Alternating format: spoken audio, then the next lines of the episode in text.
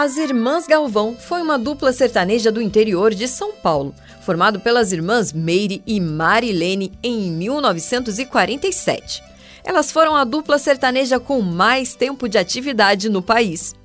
Foi no ano de 1947 que a dupla nasceu artisticamente como Irmãs Galvão. A estreia foi em um programa da Rádio Clube Marconi, de Paraguaçu Paulista, comandado pelo artista Sidney Caldini. Em 1985, o maestro Mário Campanha começou a produzir os discos da dupla e, com elas, inaugurou uma fase mais moderna. Abertas às novas tendências da música regional, foram a primeira dupla a gravar Lambada, recebendo um disco de ouro com a música No Calor dos Teus Abraços, de Nicério Drummond e Cecílio Nena, em 1986. Vivo do calor dos teus abraços, meu amor. O que é que eu faço nesta vida sem você? Este LP as projetou nacional e internacionalmente, com músicas tocadas em Portugal, Canadá e Suíça. Em 1997, comemoraram seus 50 anos de carreira com um show no Parque da Água Branca, em São Paulo, com a presença de mais de 6 mil pessoas sendo homenageadas por grandes nomes do sertanejo mais atual, como Sula Miranda, César e Paulinho, Tinoco e Tinoquinho, entre outros. Em 2013, no distrito de Sapezal, bairro rural da cidade de Paraguaçu Paulista, foi inaugurado o Memorial das Irmãs Galvão, em homenagem à dupla.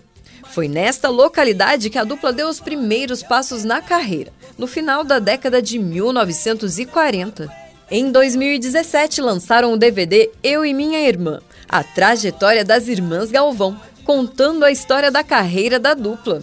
Em junho de 2021, foi anunciada por Meire Galvão em entrevista a André Piunti, jornalista especializado em música sertaneja, a dissolução da dupla motivado pelo avanço da doença de Alzheimer, que obrigou Marilene a se retirar de cena pela perda total da memória. Após um ano de tratamento, Marilene infelizmente acabou nos deixando no dia 24 de agosto de 2022 no Hospital Professora Lídia Storópoli, em São Paulo. O legado das irmãs Galvão é inegável, já que elas ajudaram a popularizar a música sertaneja e caipira em todo o país. Elas foram pioneiras no gênero e abriram caminho para muitas outras cantoras e duplas femininas. Além disso, suas músicas ainda são muito populares e tocadas em rádios e festas tradicionais, como as festas juninas, seu legado é uma parte importante da história da música brasileira e continuará sendo lembrada e celebrado por muitas gerações. Porque você foi embora, se até minha viola sente falta de você.